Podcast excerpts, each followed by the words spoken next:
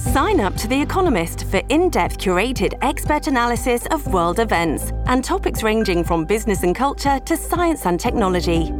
You'll get the weekly digital edition, online only articles, curated newsletters on politics, the markets, science, culture, and China, and full access to The Economist Podcast Plus.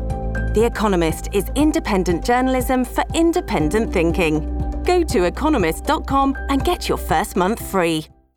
森本武郎スタンバイ。長官読み比べです、今日日本経済新聞の一面、えーアメリカのイエレン財務長官。えーもしアメリカ議会が債務上限の引き上げ交渉に失敗して、えー債務不履行、デフォルトに陥った場合、世界的な景気後退の火種になるだろうと警告しました。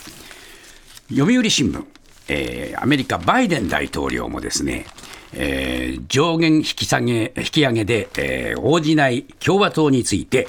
経済を人質にとって、えー債務不履行させると脅していると批判して大変なことになるとまた警告しました。産経新聞えー記事としてですね、やっぱりね、初のデフォルトが現実味を増すと言っています。で、どうなるか。えー政府職員の給与や高齢者向けの健康保険、年金、退職軍人の恩給、州への補助金といった各種支払いが停滞します。国債の利回り上昇に連動してローン金利が高くなることも予想されます。そして金融市場への打撃は避けられず、急激な景気後退とか社会不安の引き金になる可能性があるとこう言っています。そして毎日新聞の社説。